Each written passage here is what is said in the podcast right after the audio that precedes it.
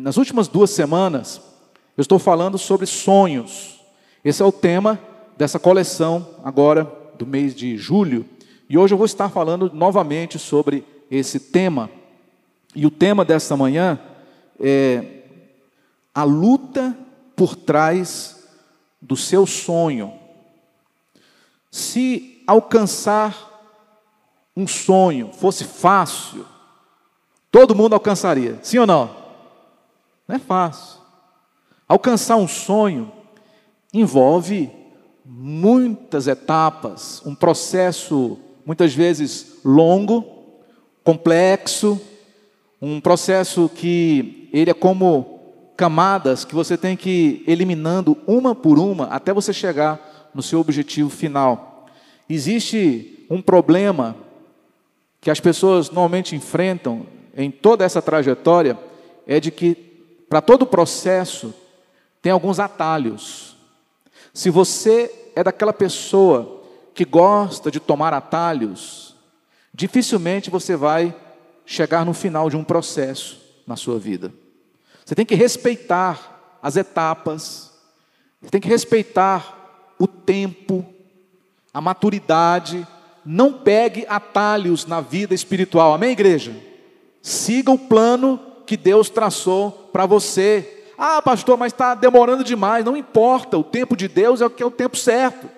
Às vezes, se você tirar uma torta antes do forno, do tempo certo, não vai ficar boa. Tem que ser no tempo de Deus. Sim ou não? É. Mas sempre, como eu disse, há uma luta por trás de um sonho. Se você perguntasse, por exemplo, para Martin Luther King, Teve luta para você realizar o seu sonho? Ele vai responder, responderia o quê? Sim. Responda, por exemplo, para quem? Para Pedro Ludovico, teve sonho, teve luta, trazer a capital né, do estado para cá? Teve. Pergunte para Juscelino Kubitschek se teve luta para levar a capital do Rio de Janeiro para Brasília. Teve? Teve luta. Então são pessoas sonhadoras que realizaram seus sonhos mas que lutaram bastante. Pergunta, por exemplo, para um imigrante se ele passa por lutas quando ele chega numa nação diferente. Ele passa por muitas lutas, até ele chegar lá no seu objetivo. Agora, Deus, Ele intencionalmente permite que essas lutas, elas aconteçam na sua vida e na minha vida, sabe por quê? Porque Deus, Ele está, na verdade, mais interessado no seu comportamento durante o processo do que na própria realização do fato em si. Porque quando você recebe a bênção, digamos assim, Deus se alegra? Claro que se alegra, mas você se alegra muito mais. Mas depois que você recebe um favor de Deus, parece que você esquece. Bom, alcancei, Graças a Deus, amém. Vou partir para outra, vou fazer outra coisa. Aí o, termina o processo. Mas enquanto você está no processo de aguardar, no processo de esperar, no processo de sacrificar, de lutar, Deus se alegra muito porque você busca mais Ele, porque você está todo dia na presença dEle, porque você se humilha na presença dEle. Então, esse período chamado processo é interessante para Deus. E Ele permite que esse processo exista justamente para você crescer, para você aprender a depender dele. E Deus, Ele está mais interessado é, no que você vai se tornar daqui a 5, 10 anos do que aquilo que você vai ganhar ou fazer nesse tempo. Tá? Então, hoje eu quero olhar com vocês para a vida de Jacó. Jacó é um personagem bíblico intrigante. Jacó, ele é uma mistura, uma combinação de fatores bons e maus. Ao mesmo tempo que Jacó, ele era um escolhido de Deus, ele era um trapaceiro.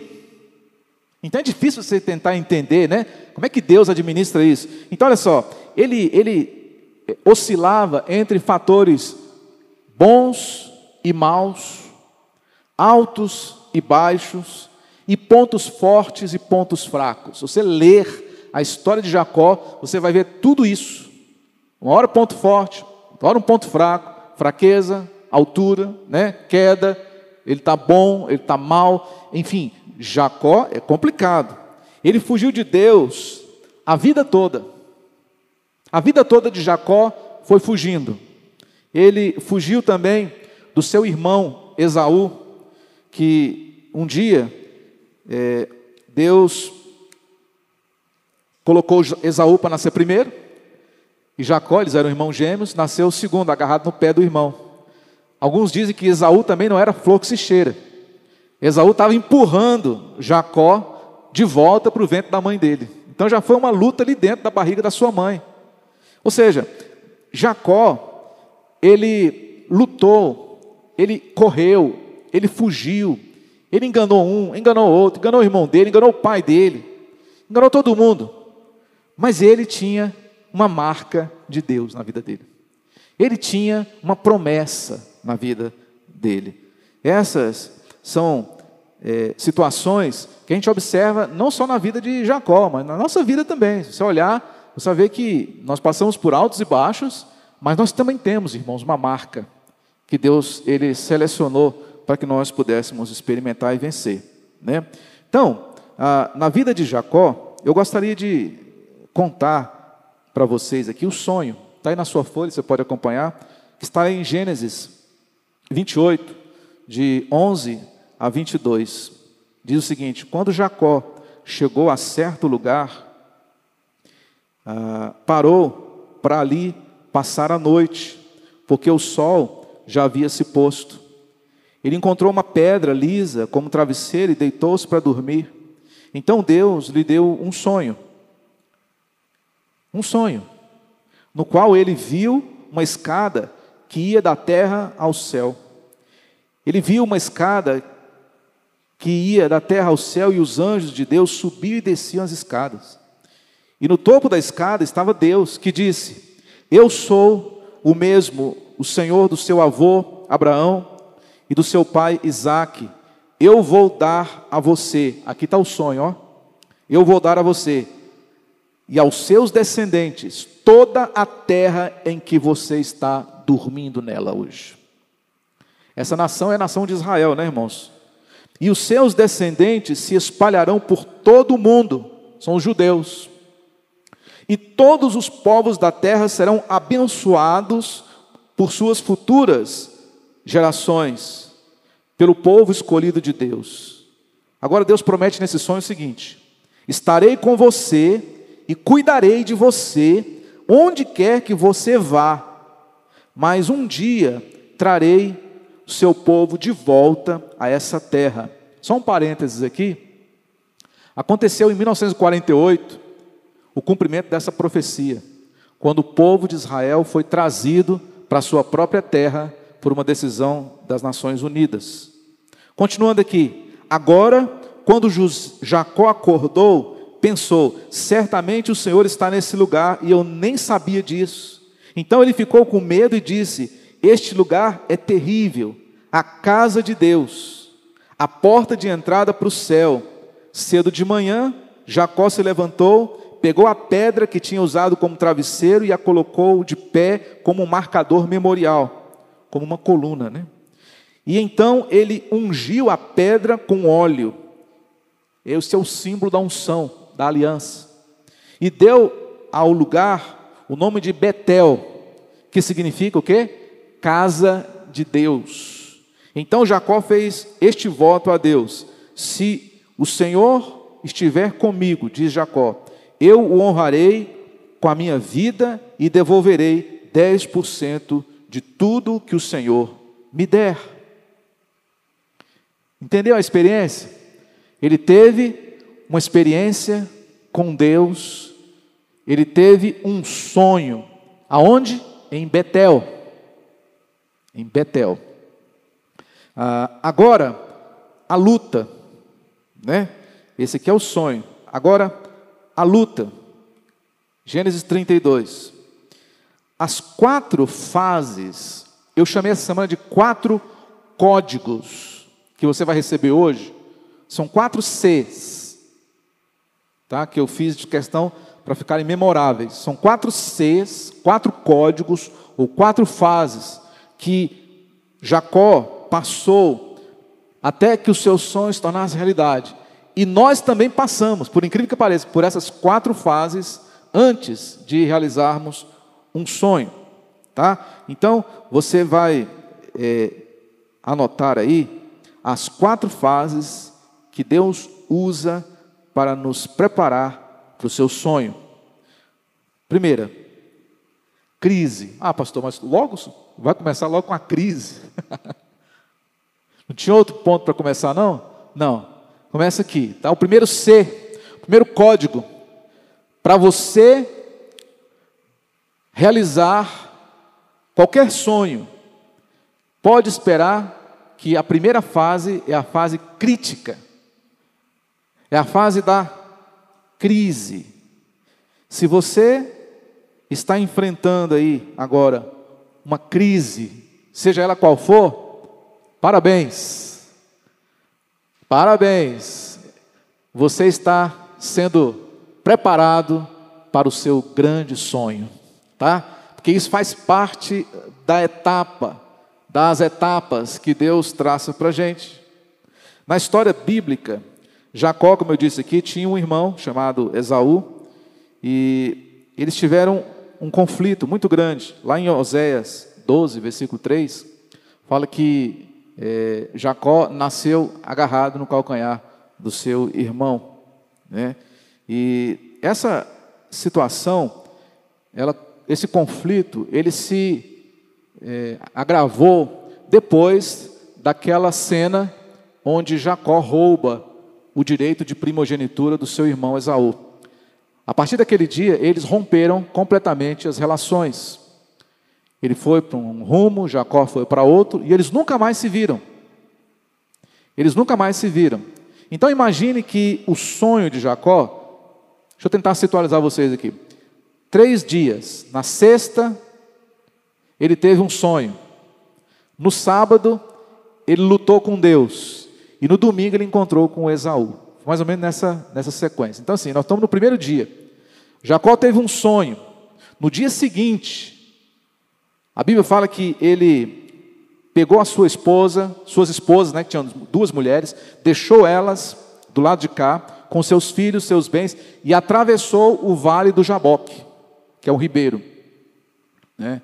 Existe um trocadilho aí nesse versículo, que Jacó é, e Jaboque e também a palavra lutar, que é, não me lembro agora, mas é um trocadilho, como se fosse assim: Jaboque, luta e Jacó, tem tudo a ver, a mesma coisa. Parece que Deus preparou aquele cenário para que acontecesse exatamente naquele dia, naquela forma.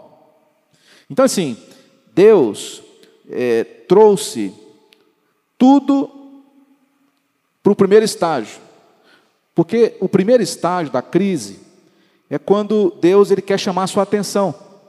Então é o seguinte: como é que você é, é chamado a atenção? Quando passa uma ambulância, por exemplo, perto com a sirene ligada, o que, que todo mundo faz?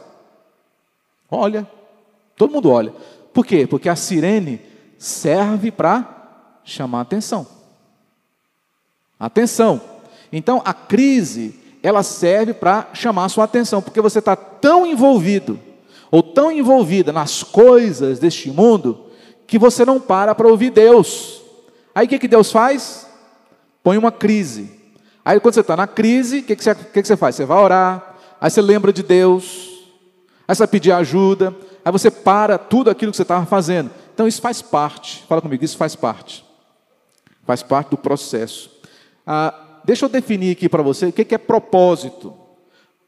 É, escreva isso aí para você não esquecer. Propósito é o sonho de Deus para você. Tá? Então, quando você fala assim, eu preciso alcançar o meu propósito. O que é o meu propósito? É o sonho de Deus para mim. Quando Deus te criou, Ele te criou com um propósito. Todas as coisas cooperam para o bem daqueles que amam a Deus, daqueles que foram chamados segundo o propósito. Então você e eu, nós temos um propósito. O que é o propósito? É o que Deus sonhou para nós. Então a nossa atenção ela é chamada quando nós passamos por uma fase de crise. Aqui em Gênesis 32, revela um momento sobrenatural. em que Deus lutou com Jacó a noite toda. Essa luta representa a vida de Jacó, cheia de desafios, e refletindo nessa história, eu percebo que a raiz de todas as nossas dos nossos problemas é a nossa luta também com Deus, irmãos. Quando aqui no texto fala que foi a noite toda, é para dar aquela ideia de que foi muito tempo. E de que não foi rápido, demorou. Quando fala assim, a noite toda, Deus lutando, Jacó lutando, é porque demorou, foi um período extenso. Isso faz parte também do plano de Deus, o período. Porque, o que, eu falo que é a nossa luta com Deus? Porque o homem está sempre lutando com Deus, lutando pelo controle, lutando para prevalecer. Às vezes ele sabe o que tem que ser feito, mas ele quer fazer de maneira contrária, porque ele quer provar para Deus de que o jeito dele é melhor. Incrível, né? O ser humano, ele perde muito por conta dessas demandas com Deus. Ora, se você obedecesse a Deus lá atrás, seria muito mais fácil a sua vida. Mas não, nós temos essa mania de querer provar para Deus de que com a gente vai ser diferente, ou de que comigo não é assim. Agora, Deus, Ele quer que a gente confie nele. Quando você diz a Deus que, igual Jacó aqui, que não vai desistir Enquanto Ele não te abençoar, Deus gosta desse tipo de atitude. É, isso é uma coisa interessante. Eu fico até pensando, como é que você fala isso para aquele com quem você está lutando a noite toda? Você fala assim: olha, não vou soltar você enquanto você não me abençoar. Né? É porque ele sabia que aquele homem com quem ele estava lutando a noite toda era o Senhor. A gente sabe quando é Deus falando com a gente. A gente sabe quando é Deus disciplinando a gente, corrigindo a gente. A gente sabe quando é que Deus está tratando com o nosso coração. Jacó estava lutando com aquele homem a noite toda, ele sabia que era Deus, e ele estava lutando com Deus, ele não se rendia. Ele estava ali insistindo né, naquela luta o tempo todo. E Deus, né, pessoal? Eu imagino que Deus podia destruir, ganhar aquela luta no, no primeiro round.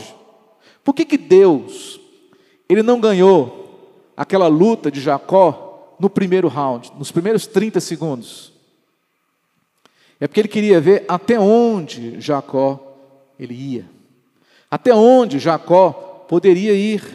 E a segunda fase, a segunda chave para você se preparar para o sonho de Deus na sua vida, está aqui, é o compromisso, o segundo C. Escreve aí na sua folha é o compromisso. Deus testa nossa fé, nossa confiança, Deus testa também a nossa sinceridade.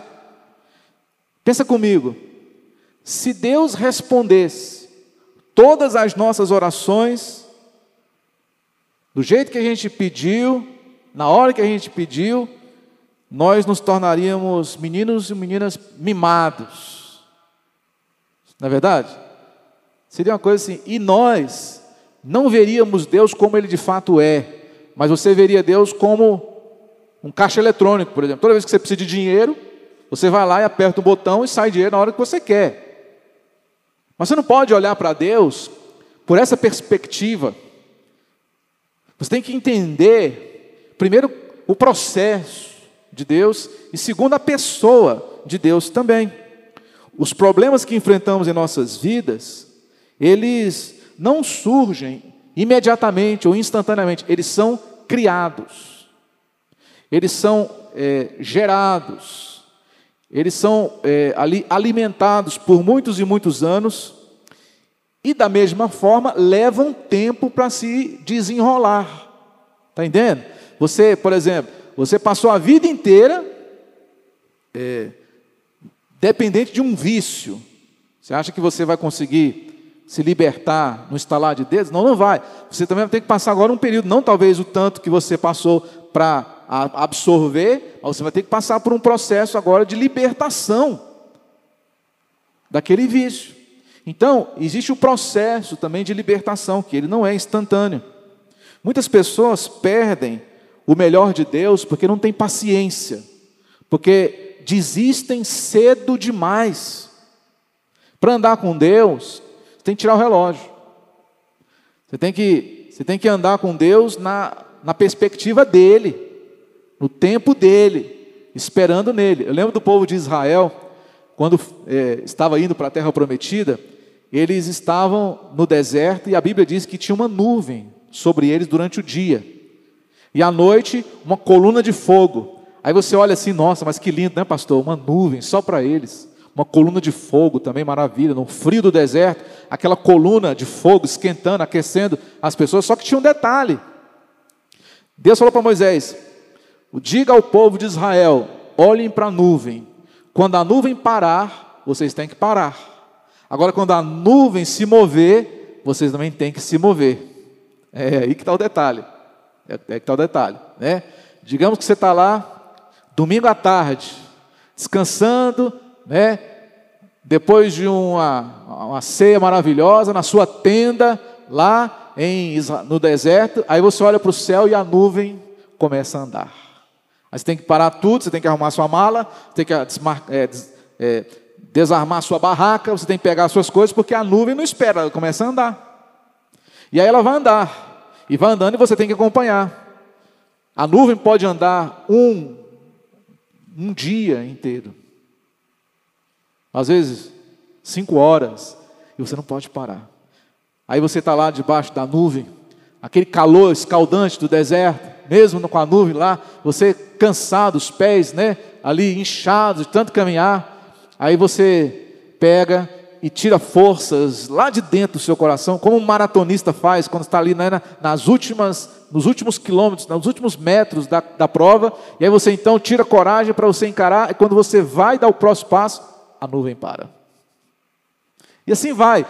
Viver debaixo da nuvem de Deus é uma bênção, mas o timing de Deus também é uma bênção, e você precisa estar sincronizado com o tempo de Deus. Tá bom? Deus, ele faz isso para testar a nossa fé. Embora não saibamos por quanto tempo, podemos confiar nas promessas de Deus. Tem um texto aí na sua folha, está lá em Gálatas, no capítulo 6, versículo 9, que diz assim: E não nos cansemos de fazer o bem, pois no devido tempo colheremos, se não desanimarmos. Então, assim, Deus tem um propósito para você. E esse propósito ele vai se cumprir. Também chamamos de sonho de Deus. Só que para esse propósito se cumprir, é necessário que você passe por um processo. A primeira fase é a da crise, a segunda fase é a fase do compromisso. É a fase do compromisso, tá? E essa fase, ela é chave para você prosseguir. Ah, se você desistir, você não vai abreviar a realização do seu sonho. Eu nunca repeti de ano, graças a Deus. Mas tinha uns caras que estudavam comigo, que eu era desse tamanho assim, o cara era marmanjo já, o cara, o cara tinha 17 anos, estava na, na sexta série. Por quê? Porque ele levava bomba todo ano. Então, assim, quando o aluno ele reprova, que, que, tem, que, que ele tem que fazer? Tem que repetir o ano todo. E o que, que, que, que é isso? Na época lá, de jovem, isso aí não, não faz diferença nenhuma, mas depois faz uma grande diferença. É um ano perdido. E tinha gente lá que tinha dois, três, quatro, cinco anos perdidos, fazendo a mesma coisa. Aí você pensa assim: bom, o cara já fez a, a sexta, a sétima série cinco vezes, ele deve ser um nerd. Não, não sabe de nada. Assim também é quando você toma bomba nas provas que Deus te submete passar. Enquanto você não passar de fase, você não vai crescer, você não vai se aproximar do seu sonho, você não vai chegar lá. Por que, que tem tanta gente que Deus tem um sonho na vida delas? Deus tem um propósito definido, mas eles não conseguem chegar lá. É porque estão tomando bomba. Aí tem que fazer tudo de novo. Aí o que, que acontece? O que levaria né, um ano, passa a levar 40 anos. Foi o que aconteceu com o povo de Israel. Aquele trecho lá do Mar Vermelho até Cades Barnea, eles faziam em três semanas. Mas quanto tempo eles levaram? 40 anos. Por quê? Desobediência. murmuração, contendas, duvidando de Deus. Então, toda vez que você dá margem para essas coisas, o tempo dos seus sonhos se realizar se estende lá para frente. Tá? Deus trabalha em nós removendo camadas. Igual, igual descascar cebola, já viu como é que é, né? Descascar cebola. Você tira ali, tem as camadas. Então, a nossa vida, o processo de Deus é aquilo dali. E vou falar uma coisa para vocês aqui também. Ah, para você ver um sonho se realizar, você precisa de pessoas. Você sozinha ou sozinho não conseguirá alcançar o seu propósito. Você vai precisar de pessoas para que no caminho você consiga chegar lá, tá? Então por isso que é importante pastor, conselheiro espiritual, um terapeuta, um conselho de pai, de mãe, melhor amigo, melhor amiga, a leitura bíblica, a leitura de textos paralelos, tudo isso soma para você alcançar o seu sonho. Você não pode dizer, ah, eu vou realizar o meu sonho sem depender de ninguém. Está errado. Desse jeito aí não tem como você chegar lá. Terceira fase. A fase que eu chamo de confissão. Terceiro C.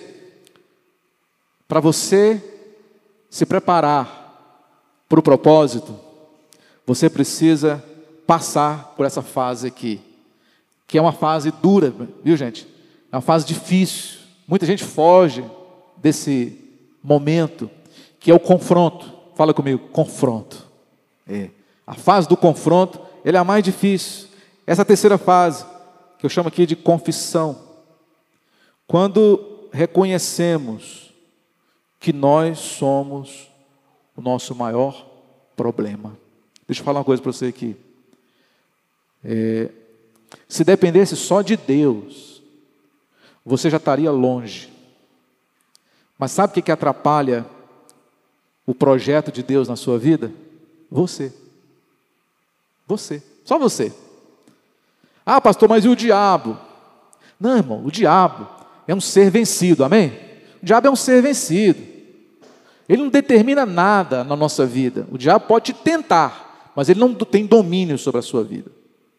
Mas o que que, o que, que domina a sua vida? A sua consciência, a sua vontade, o seu eu. Então, a confissão é aquela fase onde eu admito que o meu maior problema sou eu mesmo.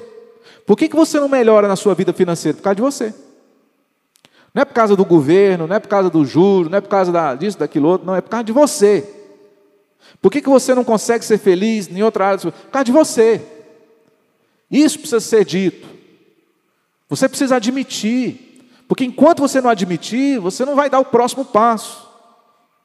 Quando nós admitimos as nossas falhas, os nossos medos, os nossos ressentimentos, vergonha, culpa e tudo mais, problemas, e admitimos que não é culpa de ninguém. Para de ficar dizendo que a razão dos seus problemas é fulano de tal tem nada disso. Assuma você mesmo a responsabilidade pelos seus problemas. Não fica colocando a culpa nos outros, projetando em sei lá quem, pedindo reparações, justiçamento, né? nada disso. Você tem que assumir: eu sou responsável pelos meus atos. Tudo que está acontecendo comigo hoje foi porque eu permiti que isso acontecesse. Aí pronto, aí já começa a falar com Deus na linguagem de Deus. Enquanto você ficar tentando fugir Aí Deus fica só lá de braço cruzado. Até quando você vai ficar aí, né, me enrolando? No momento que você abre o coração e fala assim: Deus, eu admito. O problema sou eu. Confissão é um, auto, um ato de é, autorrevelação. Você vai revelar quem você é para si mesmo. Então, Jacó, aqui no texto, né, capítulo 32, versículo 27, o homem lhe perguntou: já, é, qual é o seu nome? Ei, qual é o seu nome? Você acha que Deus não sabia qual era o nome dele? Sabia. Mas ele faz questão de perguntar: Ei, qual que é o seu nome? E o que, que ele responde? Jacó. Jacó, em hebraico, significa enganador, manipulador.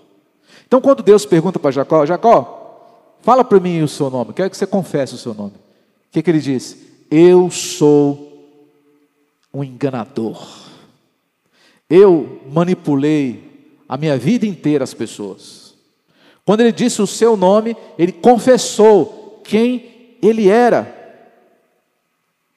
Isso nos faz uma reflexão aqui também, pessoal.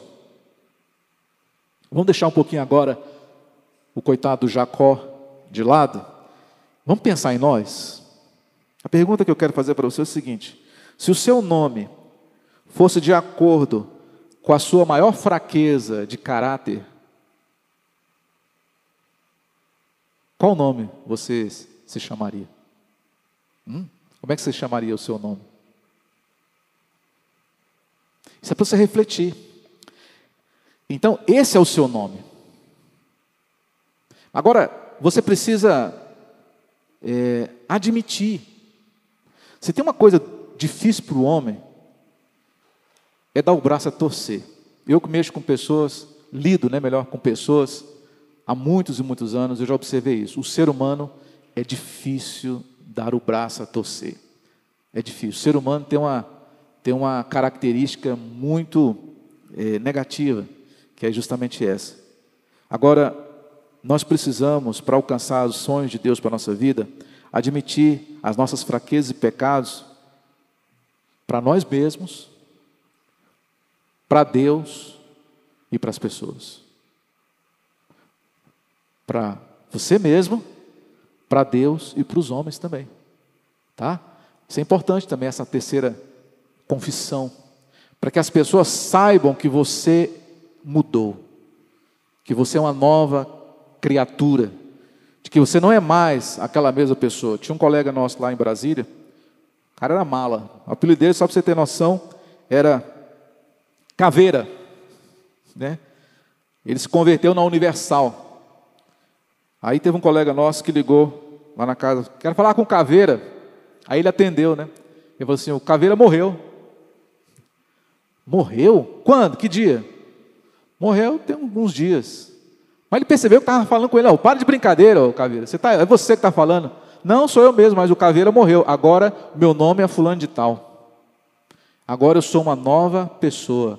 Aquela pessoa morreu, não existe mais. Entendeu? Isso é que você fazer diferença na vida da, das pessoas. Tá? Não podemos perseguir o sonho de Deus que Ele sonhou para nós, se nós estivermos ainda, irmão, lidando com pendências se nós estivermos ainda nos vingando dos outros, se a gente estiver ainda buscando reparação, justiçamento, isso só embola o meio de campo. O que você tem que fazer? Você tem que botar uma pedra, igual Jacó fez, ó, pum, botou uma pedra, acabou. Agora é um novo tempo daqui para frente. Aí você vai, você vai experimentar o propósito se cumprir na sua vida. Mas enquanto você ficar lutando com milindres, com picuinhas, com isso, com aquilo outro, né, se vingando pouco a pouco das pessoas, isso não vai levar a lugar algum. Lugar algum. Precisamos parar de dar desculpas e assumirmos as responsabilidades sobre os nossos atos e também sobre o nosso futuro. É necessário confessar. Ninguém gosta dessa fase de confessar. Porque o confessar é vergonhoso. Confessar é algo é, vexatório, é algo que, que mexe com as, né, as feridas. Mas para você tratar uma, uma ferida, o profissional de saúde, ele não trata você com dó. Não é assim? O profissional de saúde não pode ter dó na hora que vai cortar você para tirar um, um tumor, por exemplo. Ele tem que cortar sem sentimento algum, arrancar tudo, limpar tudo ao redor e fechar de novo. É.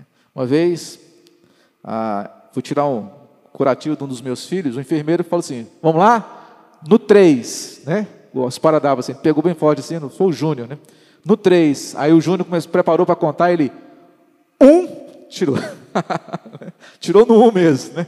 Ele estava esperando, mas não era no 3, né? Você falou que era no 3, né? Não, se fosse no 3, você não ia aguentar. Então, assim é que Deus faz com a gente. Você quer, Deus conta até 3, mas Ele tira no 1. Então, sim, porque isso é confrontar a nossa natureza, viu, gente? Então, assim, a Bíblia fala que Deus, ele resiste aos orgulhosos, mas ele concede graça aos humildes. Confessar não é um ato de humildade, não é se humilhar. Então, aprenda uma coisa: pedir perdão não tira a sua autoridade. Aprenda isso, tá? Pedir perdão não tira sua autoridade nem a sua moral. Pelo contrário, você cresce no conceito das pessoas. Para alcançar nossos sonhos, como eu disse agora há pouco, nós precisamos da graça de Deus. Se não tiver graça, nós não conseguimos avançar. Reconhecer nossas necessidades de Deus é fundamental. Porque você, como Jacó, percebeu, Senhor, o Senhor tem que ir comigo. Senhor tem que ir comigo, porque sem ti eu não consigo chegar. E Deus, Ele não vai ficar chocado com a sua confissão, porque até Ele já sabe. Mas Ele quer que você fale. Tá? Ele quer que você fale. Tem muitas coisas que você sabe que a outra pessoa sabe, mas você tem que falar para ela ouvir da sua boca que você sabe daquilo. É mais ou menos isso. Então não pense que as pessoas elas têm o dom de adivinhar aquilo que você sabe. Não.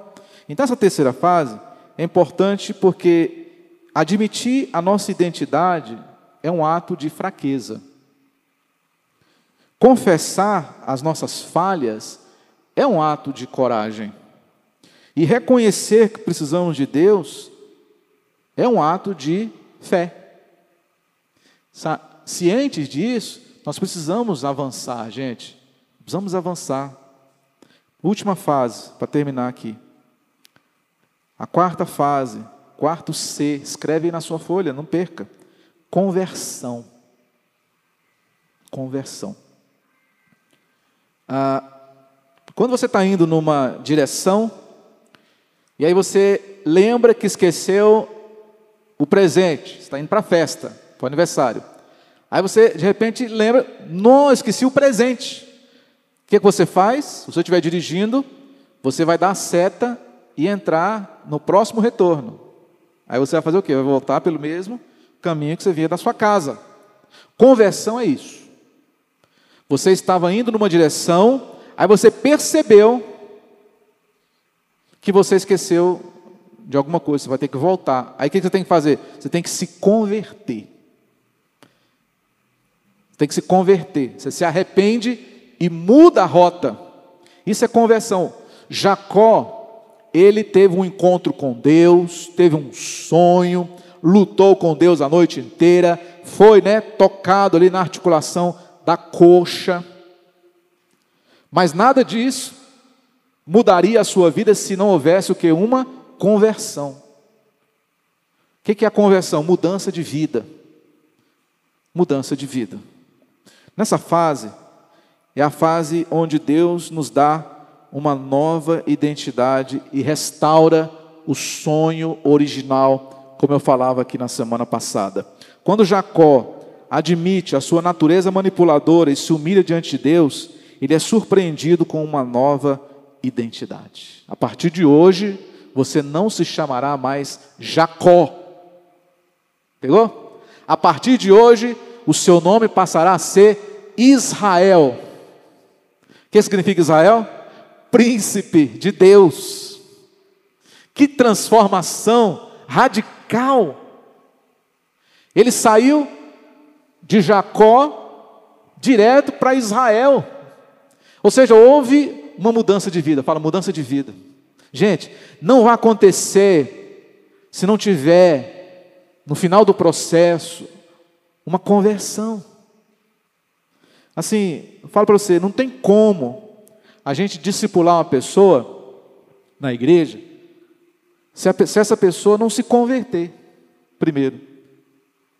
Não tem como você discipular uma pessoa que nunca se converteu. Como é que você vai, eu vou discipular você, mas você não passou ainda pelo novo nascimento? Você tem que passar pelo novo nascimento, porque só depois da conversão é possível discipular. E se eu tentar discipular você sem você se converter, não vai dar certo também. Nós, to, nós dois vamos perder tempo.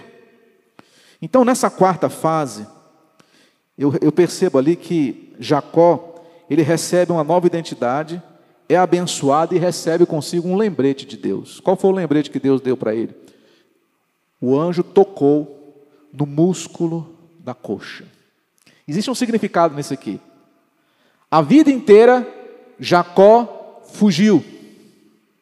Mas depois que ele teve um encontro com Deus, Deus tocou na articulação da coxa de Jacó. E a partir daquele dia, ele passou a arrastar uma perna.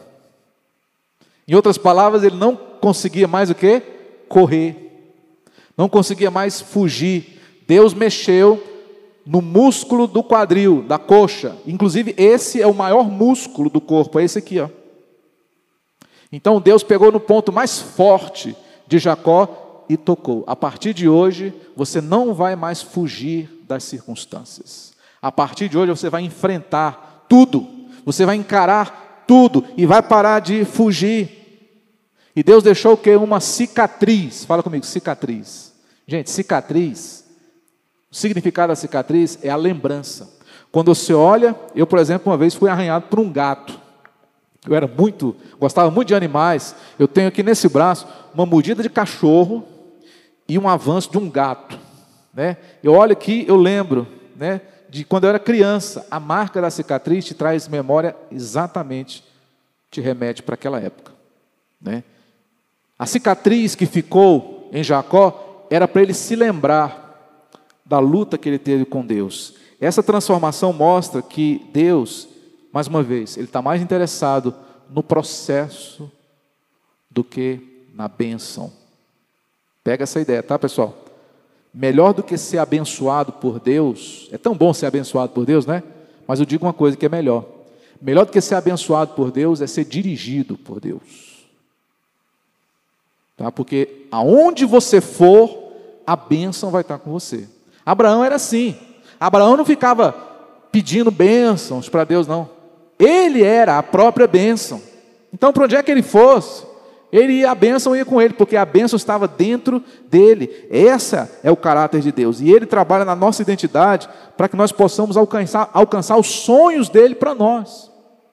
Então, eu estou falando aqui nessa coleção sobre sonhos. Eu respeito muito os meus sonhos, os seus sonhos, os nossos sonhos são maravilhosos. Eu tenho grandes sonhos, humanamente falando, mas existe o sonho de Deus que é muito melhor do que o meu. Então, dê ênfase, atenção, interesse pelos sonhos de Deus na sua vida. A mudança de identidade é uma obra profunda que Deus opera no homem. Ele oferece transformação para todas as pessoas, sem distinção alguma, através do seu filho Jesus. Eu separei um versículo aí no final para você ler, que diz o seguinte, ó: Portanto, se alguém está em Cristo, é nova criação. As coisas antigas já passaram, eis que surgiram coisas novas. Ao pertencer a Cristo, você se torna uma nova criação em Deus. Nos tornamos nova criação. As coisas velhas, o que? Passaram. Eis que tudo se fez novo. Tudo, tudo foi renovado. Essa é a base para você buscar o propósito. Os sonhos se dividem em três: aqueles que você tem enquanto está com os olhos fechados, aqueles que você tem quando está com os olhos abertos e os sonhos de Deus para você.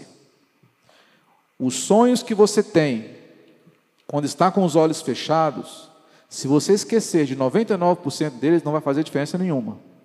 Mas os sonhos que Deus colocou no seu coração, deles você não pode se esquecer, você precisa se empenhar em buscar. Agora você precisa fazer um voto com Deus hoje. Porque Jacó, ele nunca conseguiu ser dizimista. Quando foi que ele conseguiu ser dizimista? Depois que ele passou pelas quatro fases: crise, compromisso, né? confissão e conversão. Depois que você passar por essas quatro fases, você será capaz de fazer qualquer coisa que, humanamente falando hoje, seria impossível.